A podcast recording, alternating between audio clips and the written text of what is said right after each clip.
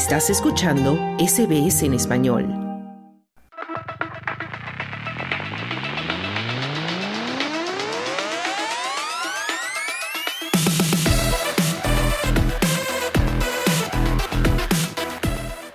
Y ya llegamos a tiempo de deportes y se encuentra con nosotros nuevamente Esther Lozano. Esther, muy buenas tardes, ¿cómo estás? Hola Carlos, muy bien. Vamos a empezar hablando de fútbol, aunque no de la parte exclusivamente deportiva, pero sí una noticia importante. Y es que el futbolista brasileño Dani Alves ha sido condenado este jueves a cuatro años y medio de cárcel por un tribunal en Barcelona, en España, que lo consideró culpable de haber violado a una mujer en los baños de una discoteca de esa ciudad a finales del 2022. Los jueces estimaron que estaba acreditado que la víctima no consintió la relación y que existen elementos de prueba además del testimonio de la denunciante, para entender probada la violación, según dijo el tribunal en un comunicado dos meses después del final del juicio. Perdón, dos semanas después del final del juicio. Los magistrados le impusieron cinco años adicionales de libertad vigilada orden de alejamiento de la víctima por nueve años y medio y el pago de una indemnización de 150.000 euros que son unos 162.000 dólares. El jugador de 40 años es uno de los futbolistas más condecorados de la historia y niega la agresión. La abogada del exjugador del Barça, Inés Guardiola, anunció que recurrirá la sentencia. Y nos vamos a la Copa Libertadores, a los últimos resultados recién conocidos. El Nacional de Ecuador se llevó de Asunción un sufrido empate a uno ante el paraguayo Sportivo Trinidense esta noche del jueves. Es el partido de ida de la segunda fase de la Copa Libertadores. Y el chileno Colo Colo fue efectivo y se llevó un triunfo muy valioso por 1 a 0 de su excursión a Mendoza, donde derrotó al Godoy Cruz argentino en la ida de esta segunda fase. El desquite se jugará el jueves 29 en Santiago de Chile y el ganador de esta serie se enfrentará en la tercera ronda con el vencedor de la serie entre el paraguayo Sportivo Trinidense y el ecuatoriano El Nacional, que empataron uno a uno en la ida. Y en otro mm, eh, partido, el bueno, como decíamos, el Sportivo Trinidense de Paraguay y el ecuatoriano El Nacional empataron a uno y la revancha se va a jugar en Quito dentro de una semana.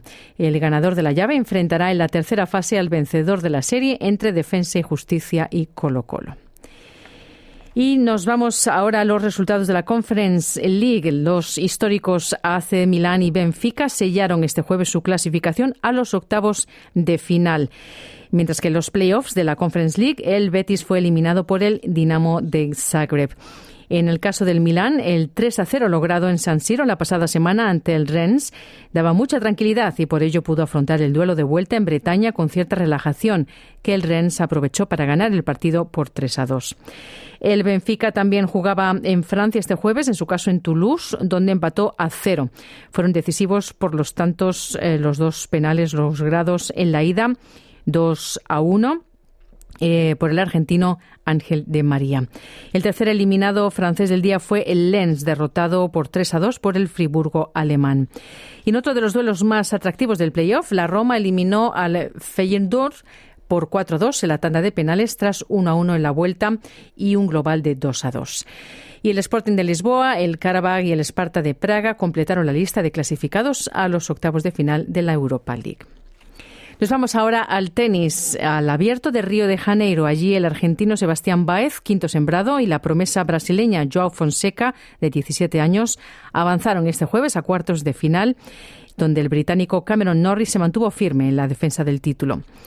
Eliminado el año pasado en cuartos por el chileno Nicolás Jarry, Baez peleará el viernes el pase a semifinales con Tiago Monteiro, que se impuso en el duelo de brasileños a Felipe Meligeni por 7-5 y 6-3. Por otro lado, Francisco Cerúndolo, tenista argentino, el mejor posicionado en el escalafón mundial, buscará ante el serbio Dusan Lajovic su segundo pase a una semi del torneo, tras la del 2022, cuando fue eliminado por su connacional Diego Schwartzman.